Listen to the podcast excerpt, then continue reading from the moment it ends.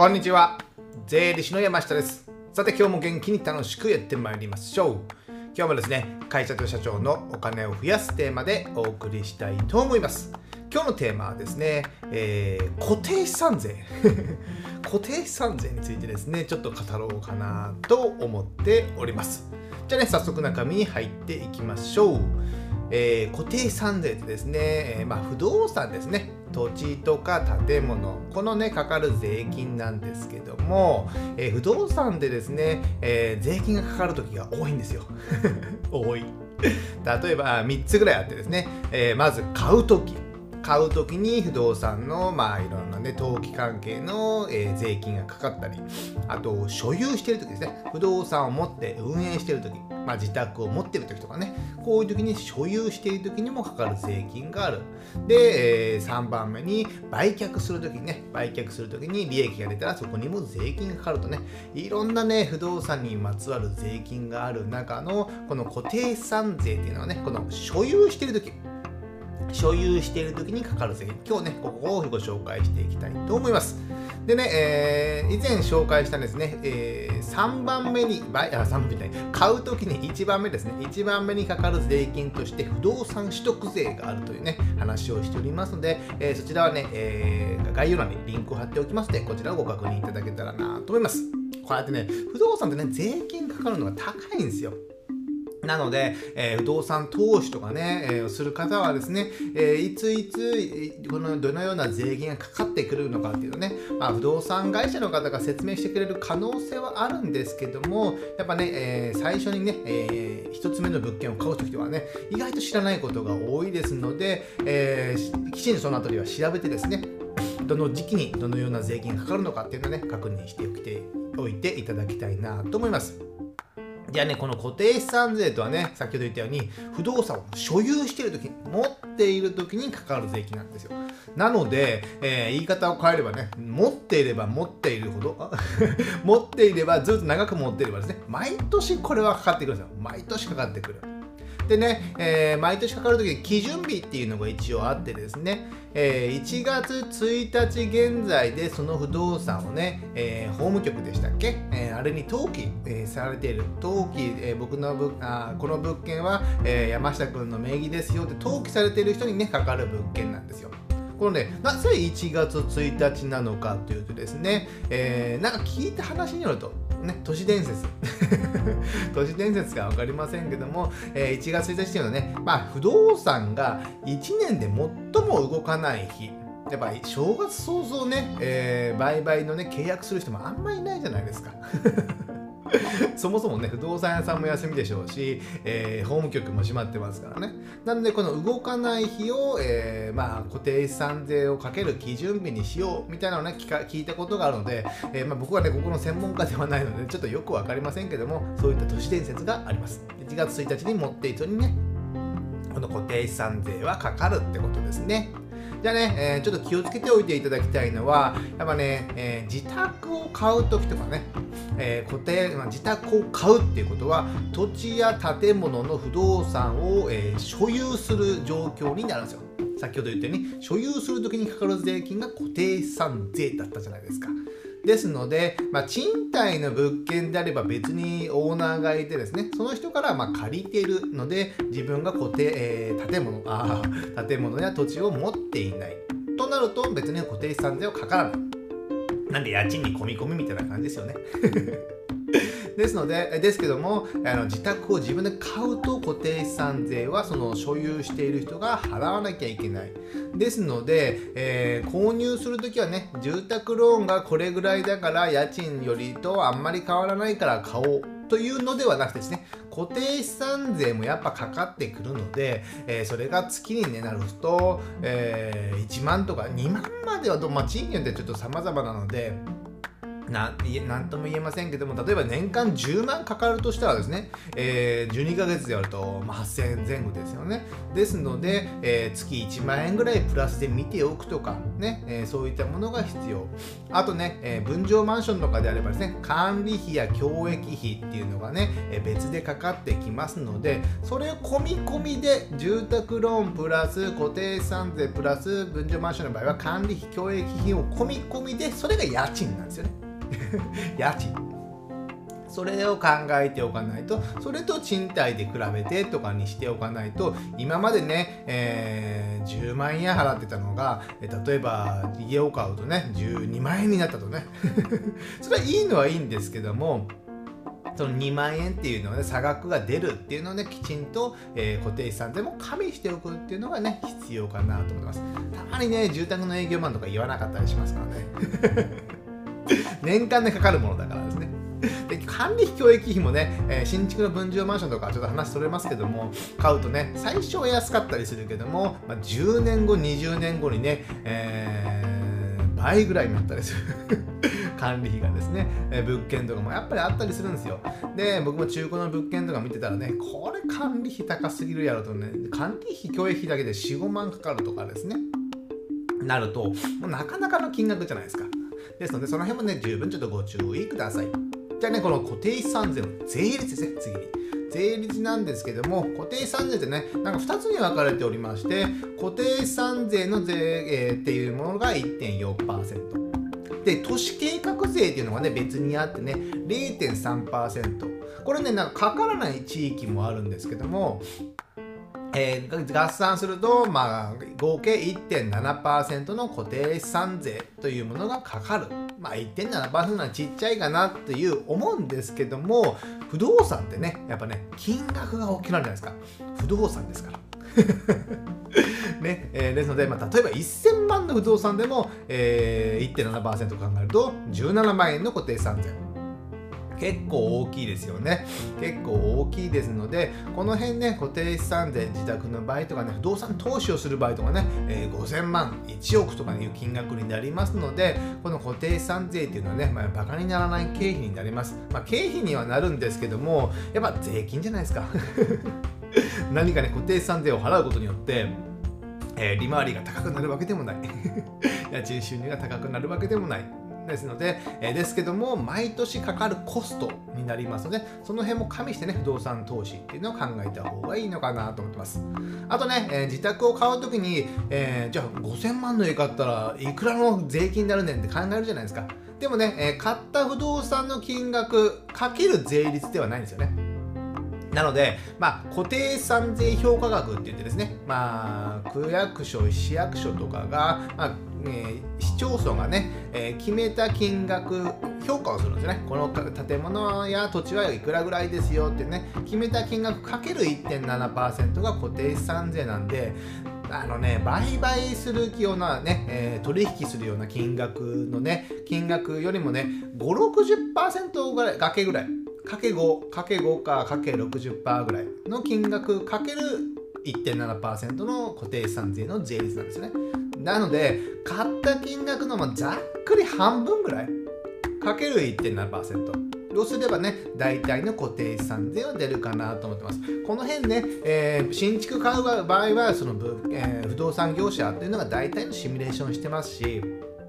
え、中古の物件を買う場合はですね、前のオーナーがいくら払ってたっていうのは分かるんですよ。まあ、聞けばいい聞けばいい話ですので。ですね、そういったものも聞いておくってことですね。それから変わることっていうね、まあ、例え3年ごとに評価が変わったりするので、多少はありますけども、その大幅にね、数万円変わるっていうことはね、あまり考えづらいですので、なので、新築の場合は不動産業者に聞く。で、えー、中古の場合は、えー、売買の、これも不動産業者か。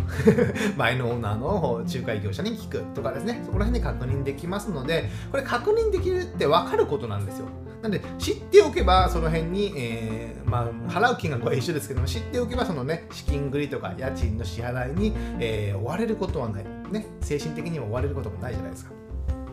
ですので、まあ、きちんとここは確認しておくっていうことが必要ということですね。でね、えー、ちょっと話変わりますけども、えーですえー、不動産投資をする時のね、時とか、あとね、親からとかね、えー、何ですか、不動産を相続したりするときに結構ね多額なね、えー、固定固定資産税を払ってる、まあ、数億とか数十億物件持ってる人のいうのはもうかなりの固定資産で数百万数千万いくとこもあるでしょうね。あるのでこれね、えー、一つ知恵を、えー、アドバイスすると。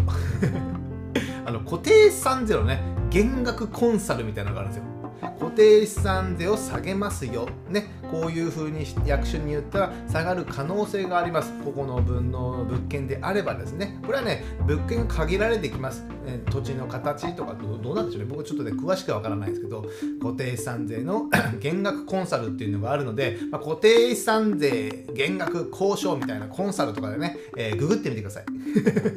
そうするとね、ずらーっとね、いろんな会社が出てきます。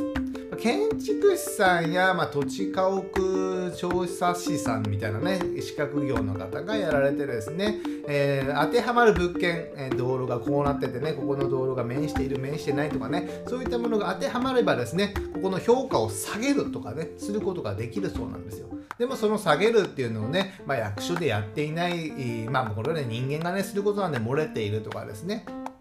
そういったことがあるみたいなんで、そこをね、えーえー、減額交渉をしてもらえる。例えばね、えー、例えば大きく言うと1000万差が、えー、1000万差が1000万払ったのが、じゃあ700万になりました。で差額300万が得しました。だったとしたらね、結構大きいじゃないですか。1年で300万ですよ。で、それがね、不動産を持っている間ずっと続くので、これね、半分ぐらい払うのかな報酬。300万かける半分の150万。かける3年分とかね。やっぱずっと持ってる間下がるからですね。そう考えるとオーナーとしてやっぱ嬉しいじゃないですかなので、ここはね、成功報酬でね、えー、報酬支払うことができますので、下がらなければね、払う必要もないっていうことがありますので、えー、数百万単位でね、固定資産税をね、年間払ってる方がいればですね、えー、ちょっとね、この減額コンサルっていうのをね、ちょっと検討してみて、家賃減額コンサルとかもありますよね。ありますので、ちょっとね、ここら辺も検討してみてもいいのかな。まあね、数万とか数十万ぐらいでね、えー、そのコンサル会社もやってくれないと思いますので、大口のお客さんしか相手にしてもらえないと思いますので、こちらはやってみてもいいのかなと思います。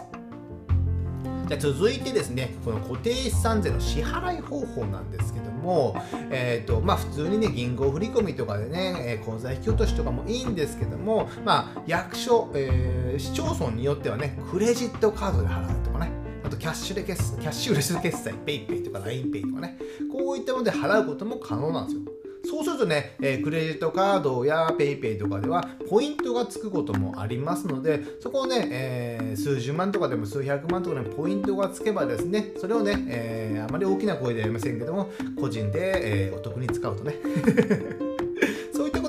ことも可能なんですよ。ですので、まあ、まあ当たり前に口座引き落としするよりもね、えー、クレジットカードとかで払うと、まあ、手数料つく場合もあったりしますので、それは一概にね、えー、良いとは言えませんけども、これでね、えー、僕自身はクレジットカードで払って、そこはね、えホテル系のものと連動してたり、あとマイルとかにも変換できたりしますので、それをね、え個人でお得に楽しむとね。あんまり大きな声では言いませんけども、今のとこまだまだ全然合法ですので。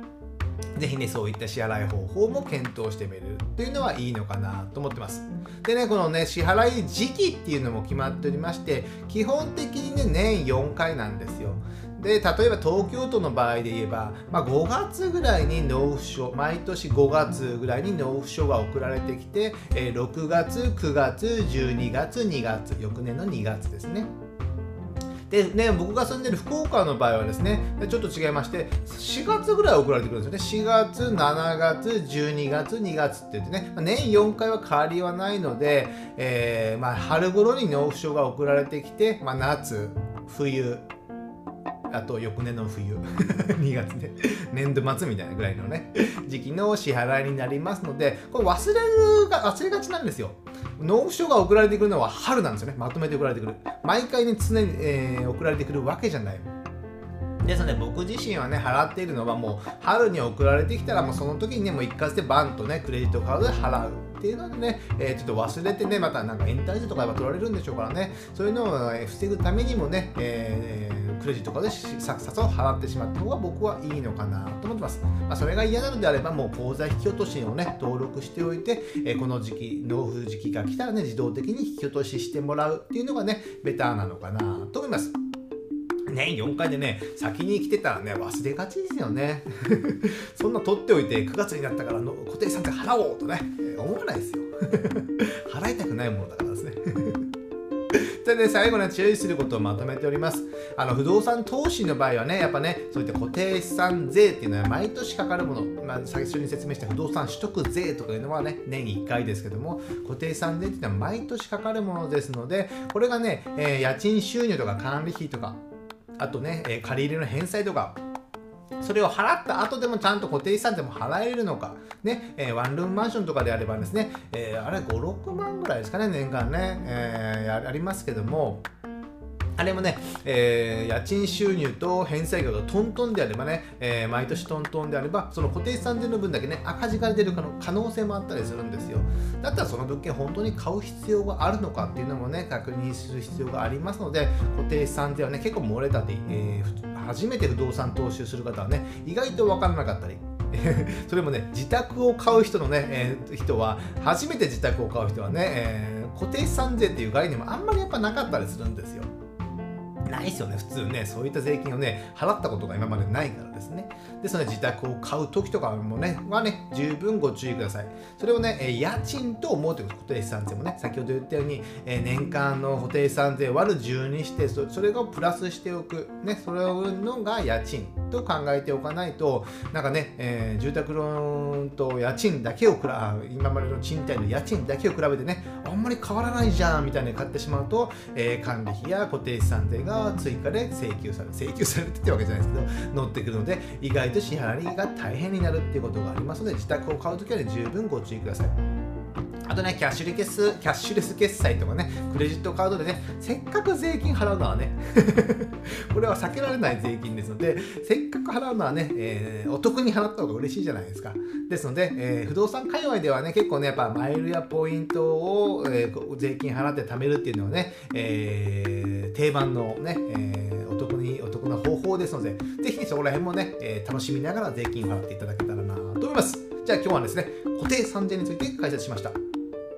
で最後ね、告知といたしまして、こういった僕はね、お金や税金の話をですね、えー、ブログでまとめて配信しています。こちら概要欄にね、リンクを貼っておきますので、こちらでね、えー、見ていただけたらいいかなと思います。あとね、えー、Amazon の電子書籍である Kindle ね、Kindle で電子書籍を出版しています。決算書関係の本が主になりまして、まあ、中小企業の決算書の見方とか、資金繰りのやり方とか考え方っていうのをね、まとめた本になっておりますので、こちらね、えー、こちらですね、えー、Amazon の Kindle Unlimited というサービスをね、利用いただければ、月980円でですね、僕の方もですね、すべて無料で読むことができますので、ぜひ読んでいただけたらなと思います。じゃあね、今日はこれぐらいにしたいと思います。では次回お会いしましょう。さよなら